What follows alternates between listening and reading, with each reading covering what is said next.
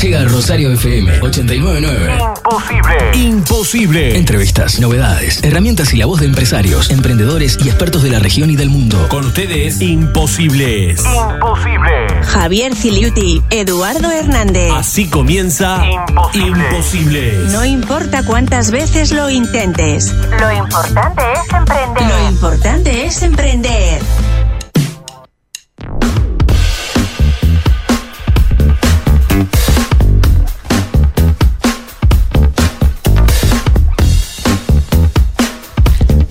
Buenas, buenas. Buenas tardes, buenos días, amigas y amigos de Rosario FM. Bienvenidos a este nuevo programa de Imposibles. Buen viernes para todo, todo aquel que. Todo aquel me quedó. que, esté, que esté del otro lado escuchándonos, ya sea por el aire de Rosario FM 89.9, rosariofm.uy o en diferido a través del podcast de Imposibles. Nos pueden estar eh, mandando mensajes a través del 091-899-899 y comunicarte, comentarnos qué te parece el programa, qué te parece lo que vamos a estar hablando el día de hoy y también algunas sugerencias respecto a temas que te gustaría estar eh, escuchando y también informándonos. Bueno, bienvenido Eduardo, ¿cómo estás? Muy bien, muy bien, con muchas ganas de estar aquí en la radio, de conversar con la gente que está del otro lado, conversar con vos, Javier, y con la invitada. Viste que sí, sin duda, una invitada de lujo tenemos. Viste que el, toda la semana nublada y hoy viernes salió el sol, ¿no? Con todo. Era imposible que no saliera el sol el viernes. Sí, sí, sí. Con toda la energía para emprender. ¿Cómo ha estado tu semana, Javier? Muy buena movida a pesar de las lluvias, siempre con bastante trabajo, yendo a algunos lugares, visitando algunas empresas, eh, productores también, agropecuarios, así que una semanita movida, movida.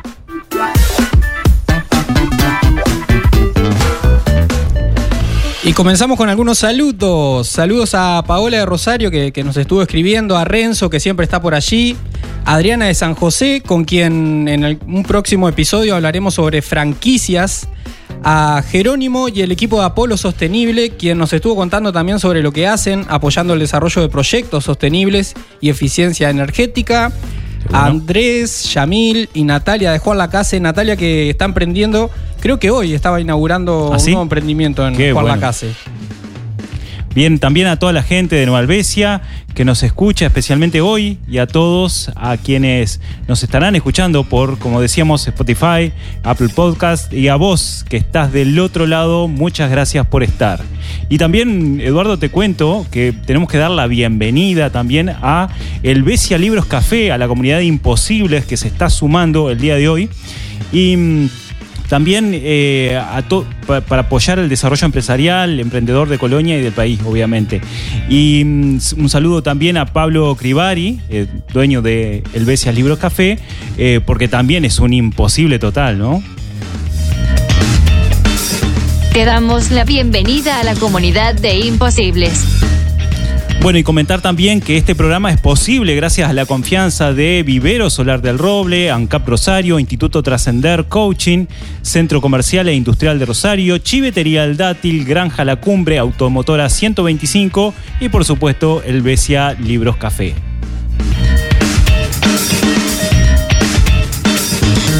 Aprender es descubrir que algo es posible. Imposibles te presenta el tema de la semana. Bueno, y como tema de la semana, profesionalización del empresario. ¿Qué te parece este tema, Eduardo?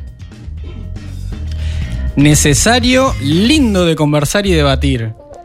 Exactamente, porque cuando comenzamos a hablar en otros episodios desde la idea a generar realmente el negocio, eh, cómo vender, cómo comunicar, bueno, eh, indiscutiblemente la empresa piensa en continuar con el crecimiento, expandirse, ver cómo llegar a otras zonas comerciales, nuevos negocios y todo esto, bueno, claro, requiere de cierta profesionalización para poder eh, tener éxito en la empresa. Así que de estos temas vamos a estar hablando también con la invitada que vamos a estar saludando inmediatamente. A vos que estás del otro lado te preguntamos, ¿qué necesita aprender hoy un empresario o un emprendedor para afrontar los desafíos actuales? Escribinos, comentanos tu opinión al 091-899-899, el WhatsApp de Rosario FM. Bueno, ya tenemos por acá a Isabel Chaquirián, decana de la Facultad de Ciencias Empresariales de la Universidad Católica del Uruguay y directora ejecutiva de ATMA. Eh, bienvenida Isabel, muchas gracias por estar por acá compartiendo tu, tiempo, tu espacio y también compartir toda tu experiencia. Bienvenida Isabel. Vamos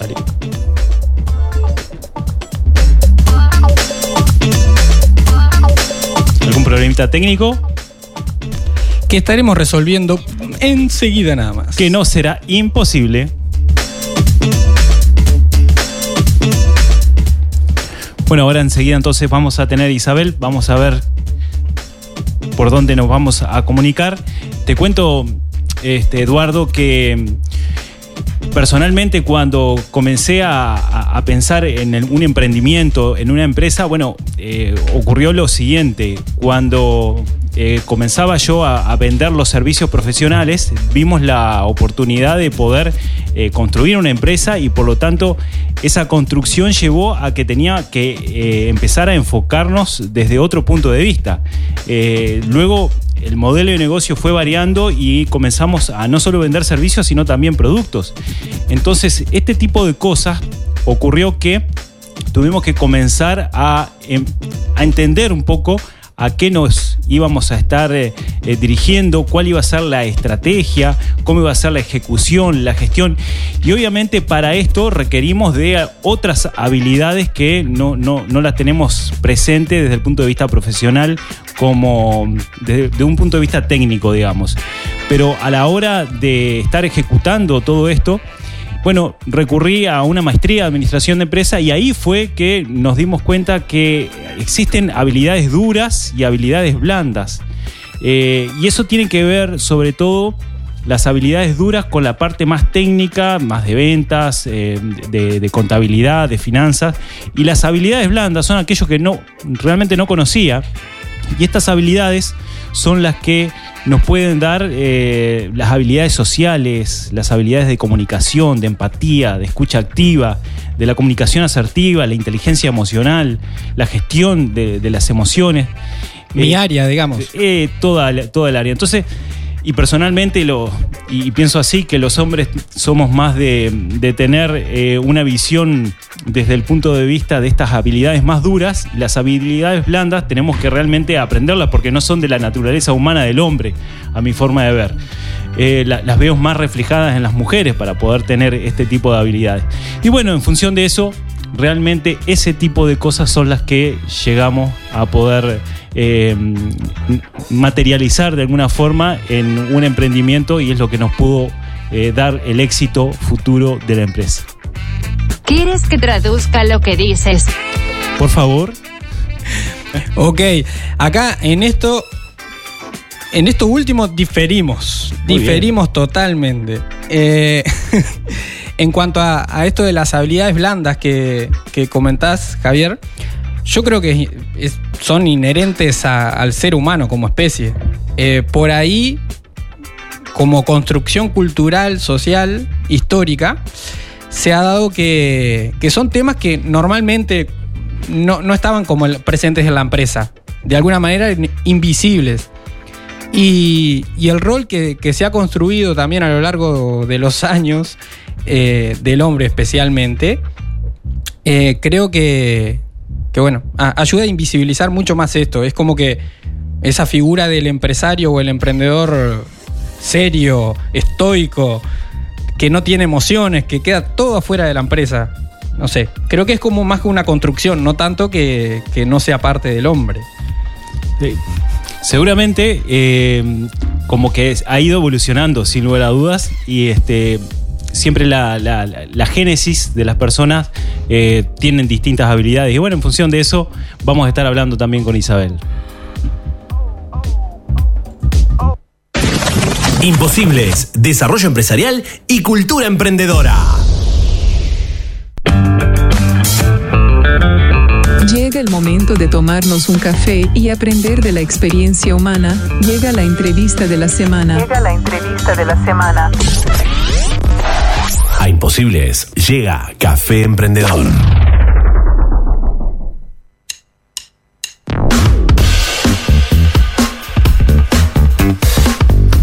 Bueno, volvemos a Café Emprendedor y vamos a tener en comunicación a Isabel Chaquirián con este tema de profesionalización del empresario. Pero antes te cuento que Vivero Solar del Roble te recomienda renovar la tierra para la primavera y te ofrece una amplia variedad de semillas, plantas y árboles. Disfruta del paseo de Solar del Roble con los cinco sentidos.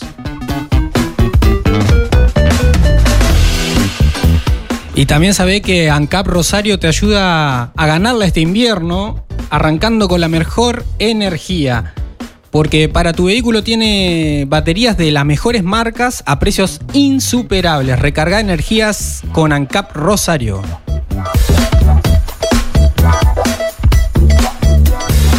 Antes de emprender, recarga tus energías. Este café emprendedor lo presenta Chivitería El Dátil. Come como en casa. Muy rico y abundante. El Dátil. Nieta de un inmigrante armenio que llegó a Uruguay a fines de los décadas de los 30, Isabel Chaquirián heredó el talento innato para los negocios. Ese don fue evidente desde muy chica, ya que a los 8 años se debatía entre seguir una carrera en el sector de la hotelería o en administración de empresas. Inquieta y siempre pensando a futuro, Isabel aprendió a manejar su tiempo para compaginar todas las actividades profesionales y personales que hoy la ocupan en una búsqueda permanente por convertirse en la mejor versión de sí misma. Con una seguridad envi- envidiable a la hora de tomar decisiones, Isabel es la primera mujer en estar al frente de la fábrica de plásticos líder de Uruguay. Decana de la Facultad de Ciencias Empresariales de la Universidad Católica y directora ejecutiva de ADMA, cofundadora y expresidente de la Fundación Corazoncitos. Esposa de Diego y mamá de Juan, De Juan Diego, Agustín y Valentina. Estudiante eterna, aprendiz permanente, una convencida de que la empresa es un excelente instrumento para construir un mundo mejor. Bienvenida Isabel, un gusto recibirte en este espacio de Café Emprendedor. Eh, buenas tardes a todos. Eh, un gustazo estar acá con ustedes. Muchísimas gracias por la invitación. El gustazo es para nosotros, en realidad, y, bueno, una vez solucionados los temas técnicos, vamos a comenzar entonces con la entrevista. Eh, y ya preguntarte, digamos, Isabel, eh, que nos contabas un poco que luego de recibirte de, de contadora, eh, tú comenzaste trabajando en Deloitte y pensando en hacer carrera, digamos, en dicha firma. Pero algo te hizo cambiar el rumbo, el rumbo y a los 24 años, como cuando ingresaste a Atma, eh, ¿por qué fue? ¿Qué, qué fue lo que pasó? Bueno, cre- creo que está buenísima la pregunta y, y creo que no, no, como todas las cosas en general, no se responden por lo que pasó en ese momento, ¿no? Sino de cómo, cómo, cómo llegué a, a ese punto en, en mi vida. Y es que, eh, bueno, desde, desde muy chiquita, como, como decía, siempre supe que, que quería estar en el mundo de empresa, creo que un poco condicionada por lo que es la historia de la familia. Y este, siempre desde muy chica trabajando, bueno, muchos de ahí de la zona, este, especialmente en Nueva Albesia, saben que desde muy chiquitos siempre mi padre y mi madre nos- nos hacían trabajar en el hotel y hacíamos, este, participábamos mucho del negocio de la familia. Y, y bueno, cuando, cuando cumplí 18 años, que en ese entonces, este, si querías hacer algo en el mundo de empresa, era contador público, Claro. no había otras opciones. Soy tan vieja que no había otras opciones No, no y era solo el Udelar en ese momento. Sí. Este, y, y entonces cuando, bueno, entré a, a estudiar para, para contador público, eh, y, y en ese momento le, le dije a mi padre, bueno, ya en el hotel no puedo seguir este, trabajando porque obviamente era Nueva Albesia, la, Claro. la- la- la universidad era Montevideo. Y, este, y mi padre enseguida dijo, bueno, bárbaro, pero seguís trabajando en Montevideo. Y ahí me vino como un poco esa cosa este, eh, como de, rebeldía, en, el buen sentido de la palabra, de decir, yo sé que si, si, empiezo a trabajar ahora con mi padre no me voy más y, este, y, yo quería saber cómo funcionaba el mundo afuera, ¿no? De la empresa de la familia, de, del grupo familiar. Y, este, y ahí sí trabajé un tiempo, este, primero de, con, con, mi padre en Montevideo, pero en un momento agarré el diario y dije, no, yo quiero salir a buscar trabajo afuera. Este, y, ahí fue que entré a Deloitte, este, donde, donde tuve una experiencia que, la verdad en, ese momento era porque entré a una, firma como, como es Deloitte, eh, porque, porque era un poco lo que hacían todos los estudiantes, los buenos estudiantes de ciencias económicas hacían eso, pero ahora mirándolo en retrospectiva me doy cuenta que fue una escuela eh, increíble porque eh, las, firmas de consultoría o de auditoría lo que haces es ver en, un año ves muchísimas empresas. Entonces, tenés la oportunidad de ir a 7, 8 empresas en un año a hacer auditoría o hacer consultoría. Y eso te permite, es como una escuela acelerada del mundo de empresa, ¿no? Sí, sí, sí. Entonces, este, ahí cuando eh, eh, tuve como muchos años de ver, de, fue un, crecimiento este, espectacular y además la oportunidad como persona de trabajar en un lugar donde no era la hija de, donde era eh, cualquier persona. Y, este, y, ahí en el, y ahí sí llegó a, como decís tú, a los 24 años, eh, me, estaba por recibir de, contadora, em, este, que en ese entonces la carrera era mucho más larga que ahora, eran cinco años más la monografía, no sé qué, bueno, a esa altura ya, este, eh, me quería casar también, estaba ya hace muchos años de novia, y dije, bueno, ya quiero... Este, eh, de alguna manera quería cambiar de trabajo, no solo para, para, tener un mejor ingreso, sino porque ya de estar del lado de consultor o de auditora, ya eh, decir, bueno, yo quiero estar del otro lado del mostrador, ¿no? Ser la que. Eh, claro, ser como asumir las consecuencias de, las decisiones que tomo, ¿no? Este, y, quería, este, quería estar más en el, en el terreno y no tanto desde el lugar de, decir qué es lo que hay que hacer. Claro. Entonces, es un cambio importante de rol, ¿no? Sí, importantísimo. este, Sabés que, los primeros días después de estando del otro lado del mostrador, claro, sentía que, que, estabas eh, arriba de una bomba de tiempo, porque decís, bueno, acá la agarro y la re. no es que acá no hay un jefe, un supervisor, un no sé qué que está revisando todo lo que yo hago, como, como pasaba en, en, Deloitte. Y, este, y bueno, y ahí empecé a buscar trabajo también de vuelta en otro lugar. Y, este, y ahí fue que mi padre en ese momento me dijo, bueno, si tú querés cambiar de, de trabajo, este, tengo una, eh, me habían, eh, ya estaba como en las finales de una entrevista para, un puesto en, una empresa. Me dijo, bueno, pará, me dice, si, si estás pensando en cambiar de trabajo, yo tengo una contraoferta para hacerte. Porque en ese, mi padre siempre en eso fue muy generoso y nunca nos condicionó a terminar trabajando en la empresa de la familia. Si terminamos trabajando este, en, vinculados a la familia fue por voluntad propia, no fue porque era el mandato familiar. No hubo imposición ninguna. Exacto. Y entonces ahí eh, este, me, dijo, bueno, mira, Atma en ese momento estaba pasando por, por, una situación muy difícil en el año 2003, después de, de, la crisis del 2002. Y me decía, bueno, la verdad es que hay que como que rearmar la empresa de vuelta, se precisa un equipo joven de gente que, que de alguna manera acompañe a los veteranos que estaban en la empresa en, ese entonces, que tengan como una visión nueva y tú tenés el perfil que precisamos para, para este equipo. Este, eh, no era eh, eh, como que precisaba, sí, obviamente había un componente de confianza y demás porque yo era la hija, pero sobre todo precisaba a alguien con un perfil profesional como el mío. Y ahí fue que, vino la, propuesta. Por lo económico no fue la, propuesta, porque me fui a ganar lo mismo que ganaba en Deloitte en ese momento, este, pero, pero sí fue, la verdad que fue una decisión en lo personal que, lo, lo pensé mucho, lo hablamos mucho con mi padre y, este, y bueno, era el momento de, también de, dar ese paso y, arriesgar. Te iba a preguntar justamente sobre los desafíos importantes que te tocó vivir ahí en, el comienzo de Atma, pero bueno, ya comentaste que era un momento difícil saliendo del 2003, bueno, tuvimos una crisis ahí muy importante que afectó a todas las empresas, entonces te voy a preguntar eh, distinto, ¿cómo lograste un impacto positivo al, que, se logró alcanzar dentro de la empresa?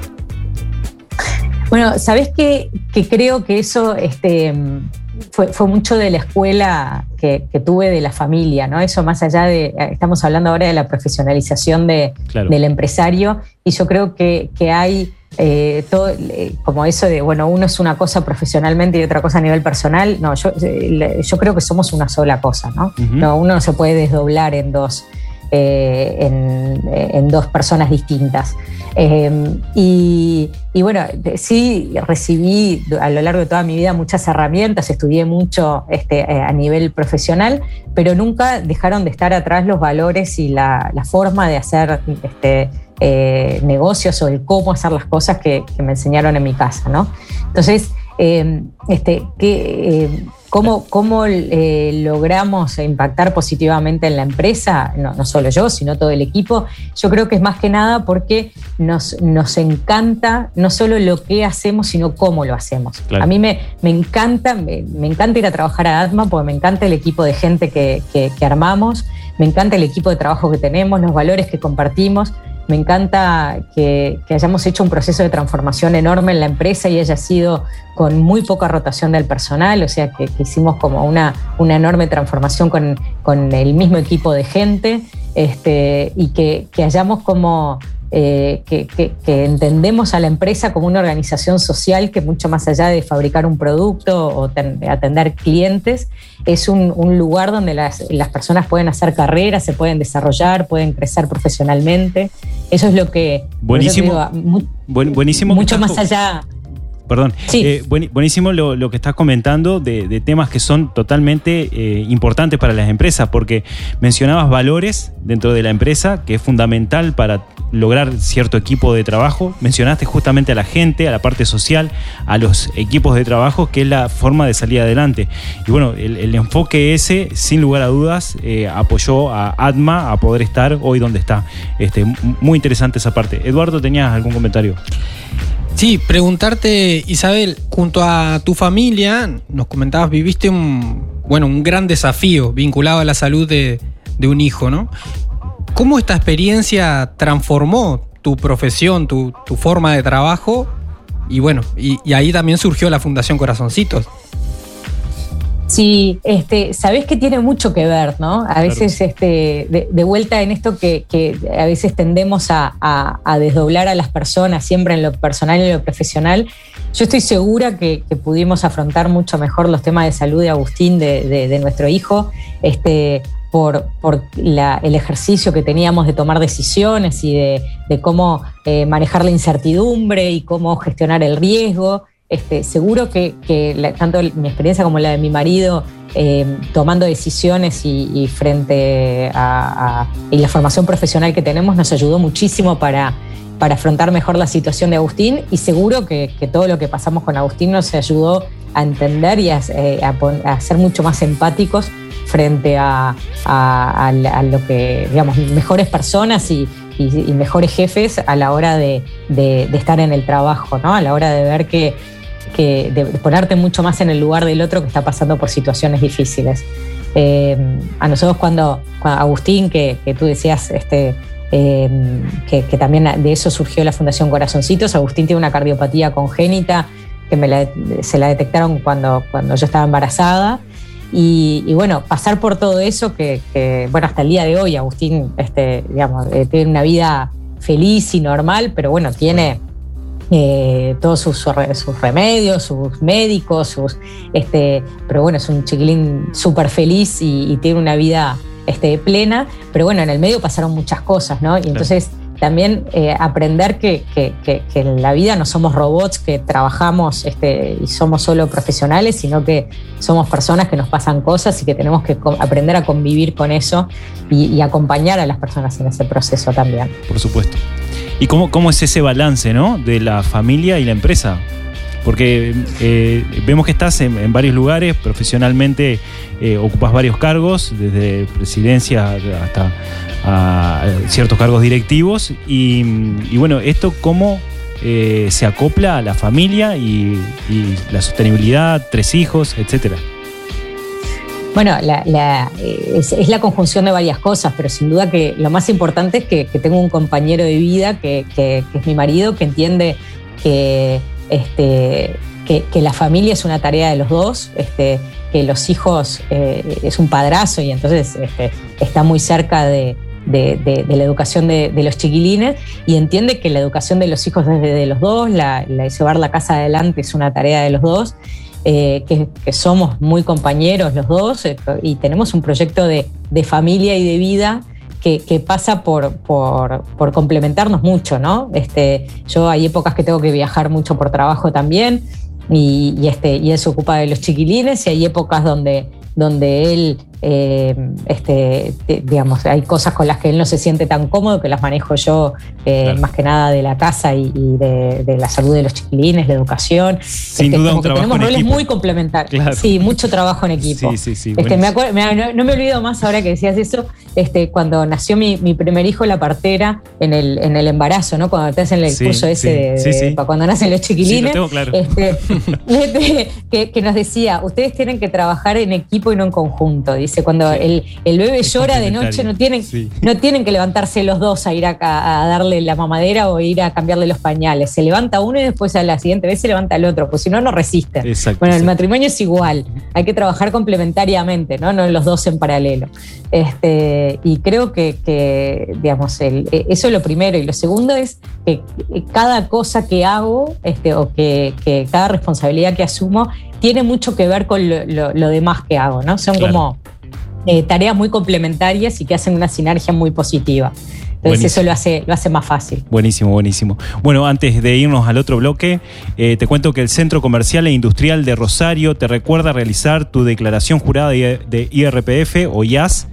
Visita el centro comercial y recibí ayuda profesional de un equipo renovado.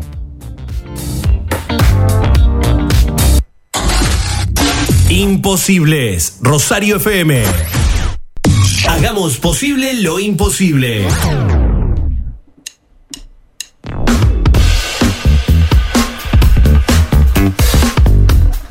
Seguimos en este café emprendedor con Isabel Chaquirián conversando del tema de profesionalización del empresario.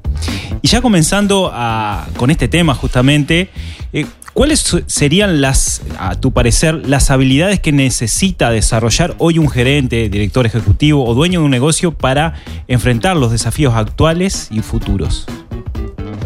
No, eh, eh, creo que la, em, habilidades este, depende en qué estadio esté el negocio, que eso creo que es la, riqueza em, de, del aprender a tomar decisiones, porque en general los, negocios en una primera etapa recaen más en una fase técnica. Yo te escuchaba decir lo que, lo, que dijiste en la presentación, ¿no? que al principio cuando empezás un negocio recae mucho más en, las habilidades técnicas. Yo soy un arquitecto que sepa dibujar y que sepa hacer sus planos, eh, una, repostera que sepa hacer tortas. ¿no? Entonces, después, a medida que va creciendo el negocio, es que empiezan a aparecer la necesidad de otras habilidades cuando empezás a contratar gente y empezás a, reclutar este otro personal, ahí ya se requiere que, sepas dirigir personas, que sepas delegar, que sepas este, eh, motivar a la gente, que sepas este, ser, eh, digamos, aprender a hacer que otros hagan de alguna manera.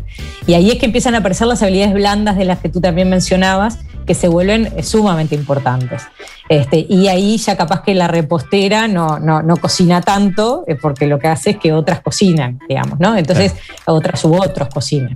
Entonces, dependiendo del estadio en el que está la empresa, es que se requieren más unas u otras habilidades. Pero lo que sí es indiscutible es que en, estos tiempos que estamos viviendo, especialmente ahora a raíz de la pandemia, eh, el estar, eh, tener la habilidad de cambiar, de adaptarse, de reinventarse, de estar en permanente búsqueda de, qué es lo que, eh, cómo está cambiando el entorno, eh, es indispensable, ¿no? Estar como siempre mirando con la antena prendida a ver qué es lo que está pasando alrededor, porque, porque si te quedas quieto, te, pasa por arriba la realidad, ¿no? Te quedas sin. Todos tenemos un Uber que nos aparece en algún momento de, nuestra, de nuestro negocio. Sí, sí, mueve todo el, todo el sector. Sí, en este sentido hemos visto, hemos visto empresas digamos, en, todo el Uruguay, ¿no? Que bueno, no se pudieron adaptar y, perecieron.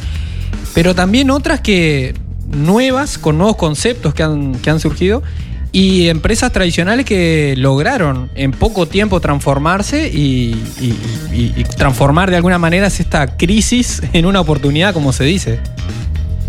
Sí, este, y ahí es que, yo creo que está la habilidad de, estar como eh, de ver los cambios o las crisis, eh, como, como tú decías, verlas como oportunidades, ¿no? no, no, no verlas como un drama, sino decir, bueno, a ver, el hacer empresa implica riesgo, este, porque si no sería, por eso una rentabilidad mayor que tener la plata en el banco, ¿no? Entonces, si, tú, pones una empresa y, buscas un, un, retorno sobre esa inversión mayor a la que es tenerlo en el banco, porque hay un riesgo asociado. Bueno, ese riesgo hay que saber gestionarlo, hay que saber manejarlo. Y, parte de eso son los cambios permanentes que tiene el mundo de empresa y que y, es lo que toca, ¿no? Si no te gusta el riesgo, no te gusta la incertidumbre, no te gusta estar adaptándote, eh, y dedícate a otra cosa, porque el, hacer empresa, el hacer negocios, eh, tiene ese componente de cambio y, de, y que esos cambios son cada vez mucho más rápidos, son cada vez eh, mucho más acelerados. ¿Y cómo ves al empresariado uruguayo que justamente es bastante tradicional y tiene que adaptarse a estos cambios, tiene que evolucionar? ¿Qué, le, falta para poder eh, dar el paso, digamos, y tratar de evolucionar de alguna forma? Bueno, sabes qué? hace, yo doy clase en, escuela de negocios, es decir, a nivel de, formación más de, empresarios y de directivos, este, no tanto a nivel de, grado de la facultad, este, sino que lo doy a, empresarios, hace como 10 años que doy clase. Y el curso de emprendimiento siempre lo arranco eh, preguntándoles lo mismo, ¿no? ¿Qué, es para ustedes emprender? Y hace 10 años todo el mundo me contestaba, me decía, eh, es empezar un nuevo negocio. Este, hoy en día todos me contestan eh, cosas bastante diversas, pero mucho más asociadas a eh, emprender es buscar una nueva oportunidad, es empezar a aprovechar una nueva oportunidad de negocio, es empezar algo nuevo, es, dar el salto, es arriesgar. O sea, eh, como que ahora creo que está mucho más claro en los empresarios de, nuestro país que, es emprender. Que, lo propio de la actividad empresarial es emprender. exacto, que tú tenés que seguir reemprendiendo a lo largo de toda tu vida. No es algo, no es que emprendiste una vez y después una vez que llegaste al negocio está, está establecido ahí, te quedaste y seguís de largo, ¿no? Hay que saber reinventarse y saber eh, empezar de nuevo y, aprovechar oportunidades de negocio todo el tiempo eh, y no quedarse quieto. Sí, recuerdo los cuatro componentes de Adices, eh, productor, administrador, emprendedor, integrador, ¿no? Este, la, El componente emprendedurismo tiene que estar dentro de lo que es el empresario, sin lugar a duda. Y en este sentido, ¿cuál es el rol que deben cumplir, digamos, las instituciones, ahora con una mirada más desde el ecosistema emprendedor, instituciones y programas de apoyo? ¿Cuál sería el rol como para poder este, propulsar esto de ser emprendedor, un empresario emprendedor? para empezar no tienen que molestar mucho, digamos, ¿no? Este, eh, por lo pronto, más que aportar, eh, para empezar lo que, lo que tenemos que lograr es que no tranque. Eh, que a veces todos los que nos están escuchando, que tuvieron que hacer un trámite alguna vez en su vida, saben que pedir un permiso de construcción, una habilitación, una, son cosas que, acá en Uruguay son complicadas. Son complicadas. Entonces a veces... Eh, nosotros pensamos de decir, bueno, queremos atraer inversión extranjera, queremos que vengan las grandes corporaciones Uruguay a instalarse, y, yo me los imagino haciendo un trámite de estos que a veces nos agarramos de los pelos y digo, por más zona franca que le pongamos, digamos, y los trancamos con esto, está eh, complicado. Entonces, para empezar, para empezar a facilitar todo lo que, lo que sea eh, la, operativa y la actividad del empresario. Y después, por otro lado, eh, como eh, facilitar que, el, que empieza un nuevo negocio no tenga una carga este, tan pesada de impuestos en el inicio este, del negocio, que, cuando se, empieza una, una nueva iniciativa facilitar el tema de la inversión, facilitar el, tema, este que de hecho en los últimos años con todo esto de, la COMAP, de la promoción de inversiones, ha evolucionado. ha evolucionado bastante. Pero bueno, la realidad es que, como, como decía, este, antes de, eh, por supuesto que se precisan estímulos, pero, pero antes sobre todo eh, que, lo que tiene que funcionar funcione, digamos. Chamo, nota de lo que dices. Eh, Isabel, en, en este proceso de, de cambio de, también, del que venimos hablando, eh, que, se vive en Uruguay, que se siente. Actualmente vemos un, crecimiento de mm, empresas B, nuevas economías. Hace pocos días se aprobó además la ley BIC, esta ley de beneficio de interés colectivo. Mm, ¿Vivimos una reconversión empresarial real en Uruguay? Yo creo que la estamos viviendo, está, está en proceso, este, y no solo en Uruguay, sino creo que en todo el mundo. Está, Eh, hay cada vez más, esto a nivel mundial, cada vez hay más fondos de inversión que, invierten solo en empresas que además de tener un impacto económico tienen un impacto social. Este, hay, hay como, y creo que las nuevas generaciones, que tanto hablamos de la generación Y, de los millennials y de todo esto, tienen una sensibilidad especial hacia, hacia determinados temas que capaz que las generaciones más grandes que nosotros no, no la tienen, ¿no? Esta sensibilidad con el, con el medio ambiente, con, con la, eh, este, eh, con ser más, más amables y más generosos con el entorno con el que viven. Eh, yo creo que la estamos viviendo, creo que estamos en proceso todavía. lo, que, lo que hace falta es que, es que sea como parte de la ecuación sin cuestionarnos, ¿no? No es que yo soy una empresa que hago tal cosa y además, mirá qué lindo, tengo una campaña de responsabilidad social, ¿no? Este, es como, tiene que ser parte de los modelos de negocios, que yo además de, eh, generar un, producto, un servicio, eh, que soluciona un problema, que, ese problema que soluciona genere un impacto social positivo. ¿no? Eh, que cuando yo doy en clase esto de impacto social o de, o de, modelos de negocio de impacto social, le digo es como no es el helado de, crema con el topping de chocolate o el topping de dulce de leche, es el helado de dulce de leche, ¿no? Es que, que, sea parte del modelo de negocio, no que sea un, agregado más, eh, este, que sea la, campaña de responsabilidad social que hago, pero después por otro lado este, este, hago cualquier cosa dentro del negocio. O, no, no tiene ningún impacto social lo que yo hago dentro de mi modelo de negocios. Sí, esto de que, que se dice de alguna manera que hacer buenos negocios es un buen negocio. que se resume. sí, y además creo que está. Que, es parte de esto que, por eso yo les decía que para mí, yo entiendo a, la empresa como, como un medio para, generar un, impacto positivo, es un instrumento muy lindo para generar un impacto positivo en la sociedad. Porque la, la primera responsabilidad de la empresa está con, eh, con, obviamente con sus accionistas, con sus clientes, pero con su gente también. O sea, no me sirve de nada si, si ayudás al merendero de, este, de la ciudad de al lado. Si, si, después no, si no pagas tus cargas eh, sociales, si no, no cumplís lo primero con tus empleados, ¿no? Si no les das la, oportunidad a la gente que trabaja contigo de formarse, de crecer y desarrollar, eh, desarrollarse y, crecer profesionalmente, sí, sí, este, y en paralelo haces campañas preciosas marketineras de, responsabilidad social, pero no cumplís con lo primero que tenés que cumplir, que es con tu gente, ¿no? Entonces, eso, esas son las cosas importantes que, hay que tener y que creo que cada vez están más claras, ¿no? Cada vez están, están quedando eh, más este, eh, más en evidencia y son parte de la cultura de lo que nos toca, ¿no? Al café emprendedor llega la pregunta imposible. La pregunta imposible. ¿Te animás al desafío? Bueno, como todos los viernes tenemos la pregunta imposible para la invitada. Eh, y bueno, pregunta si te animás al desafío. Eh, bueno, ya que estamos acá, acepto. Desafío aceptado. Y nos interesa saber, bueno, siendo reconocida en el ámbito académico y empresarial gracias a una trayectoria impecable y tras alcanzar con éxito tantos objetivos en lo personal y en lo profesional, ¿cuál es el pendiente de Isabel Chaquirián?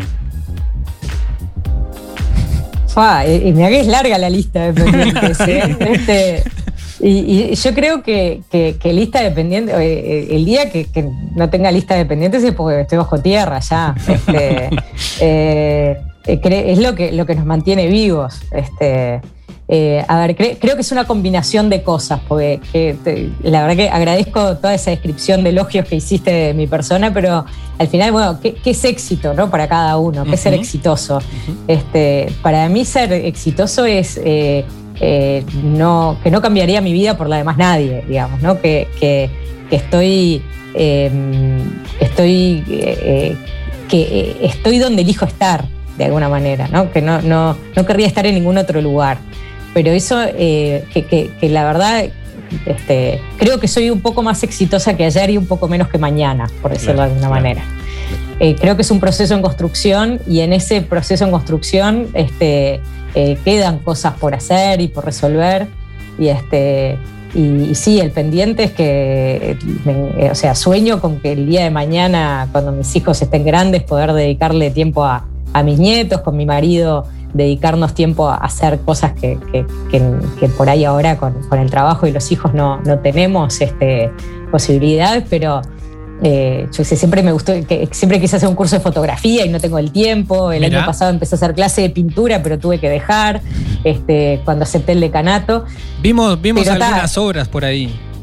Sí, sí, este, como que quizás dedicarle más tiempo a esas cosas, que, pero bueno, si no las, las sigo es porque elegí otras, este, pero como que muchas cosas pendientes, este, muchas de realización personal, digamos, pero, pero te diré que a grandes rasgos este, eh, no son cosas que, quiero hacer en el futuro, pero eh, que, tengo en la lista de, cosas este, eh, por hacer alguna vez en mi vida, pero a grandes rasgos me considero una persona muy exitosa por eso, porque no tanto por, por, por reconocido, por lo que fuera, sino porque eh, estoy en un lugar donde estoy contenta de estar, ¿no? Qué, bueno, eh, Me encantó la definición de éxito. Sí, sí. Guardo esto en el podcast de Imposibles.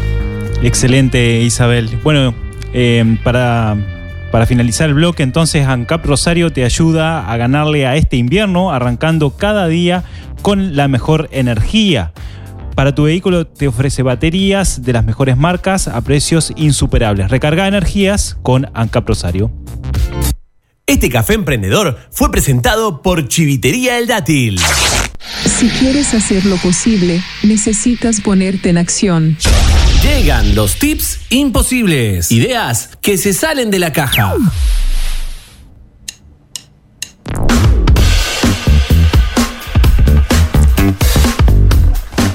Bueno, y en los tips imposibles, hoy como tenemos una invitada especial, le vamos a dar paso a Isabel Chaquirián para que nos cuente, a ver, cuáles son los tips que podemos dejar para la comunidad imposible del día de hoy. Bueno, el tip número uno es que no creas en los tips. Este, los, problemas complejos precisan eh, soluciones complejas, ¿no? Este, a veces querer aplicar reglas simples a, realidades complejas es un fracaso total, ¿no? Esos libros de, las cinco claves del éxito, las diez reglas para ser feliz, las cinco formas de hacer un matrimonio este, duradero. Eh, después las querés aplicar y terminan siendo un fracaso, ¿no? Sí, exactamente. es mucho más complejo de la simplicidad que uno quiere brindar a través de los tips. Ahí va, no hay balas de plata en la vida, este, eh, no, es, científico esto, eh, cada uno tiene que encontrar su fórmula y sus, este, y sus propias respuestas. Ese es mi, mi primer tip del día, digamos. Buenísimo. Vamos al tip número dos. El Tip número dos, este, que esta es una frase que es de, Heráclito, que viene del siglo V antes de Cristo, es que lo único permanente es el cambio, ¿no? Eh, la, este, si, si, será válido, que lo dijeron en el, siglo V antes de Cristo y sigue pasando y cada vez más vigente. Filósofo griego, ¿no? Exacto, esto que veníamos hablando de que la, importancia de estar atento, de no dormirnos a los laureles, de, estar permanentemente atentos a, a, lo que va a pasar porque si hay algo que, sí es permanente es que las cosas van a cambiar. Así que no, no quedarnos con que las cosas se quedan quietas y sino estar atentos a lo, que, a lo que va a pasar porque seguro que va a cambiar. Sí, y Heráclito lo, miraba hacia lo, que pasaba en un río, ¿no? Uno lo ve fijo como que está algo estático, pero en realidad todo el tiempo se está moviendo y es un cambio permanente. Exacto. Vamos al tip número 3.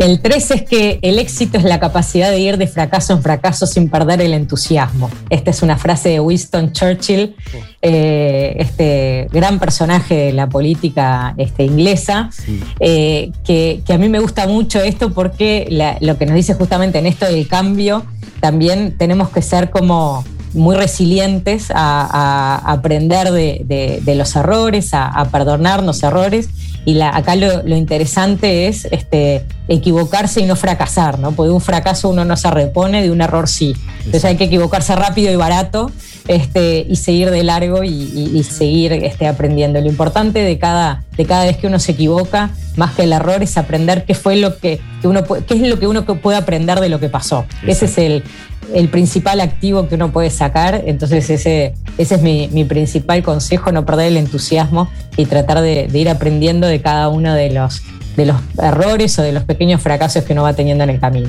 Buenísimo. Número 4. El cuarto es que el coraje no es la ausencia del miedo, sino el triunfo sobre él, decía Nelson Mandela.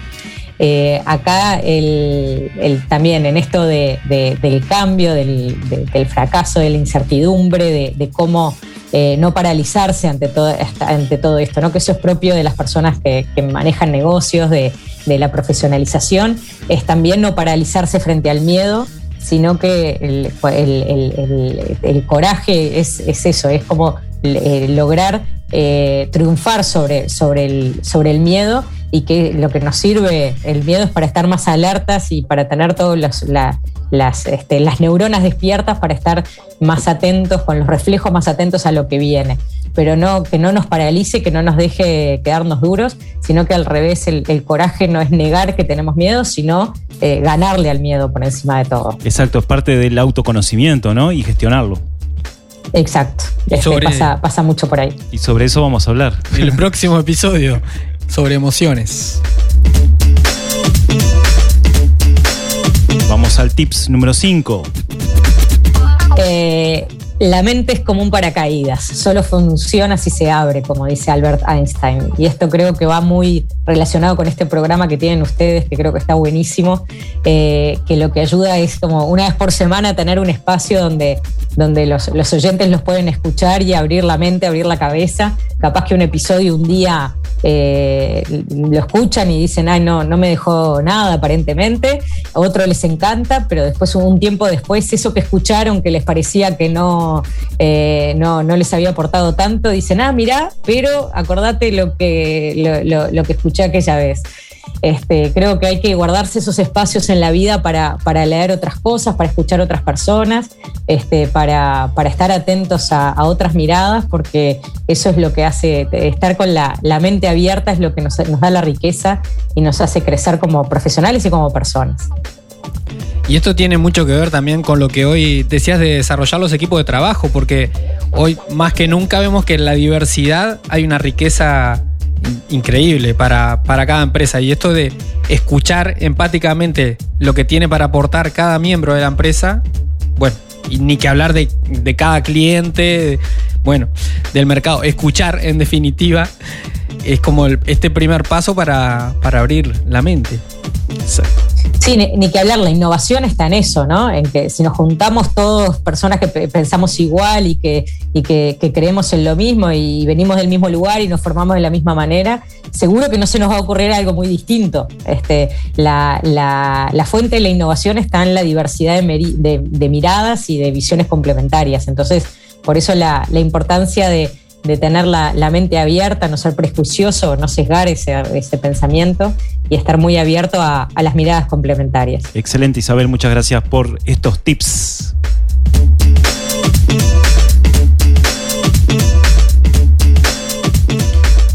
¿Y qué se viene en el próximo episodio?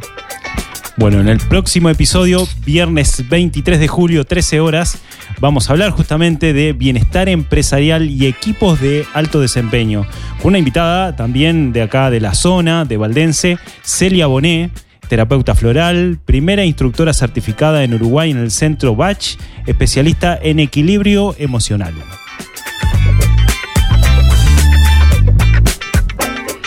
Isabel, un gusto tenerte, haberte tenido hoy en Imposibles, haber compartido el espacio.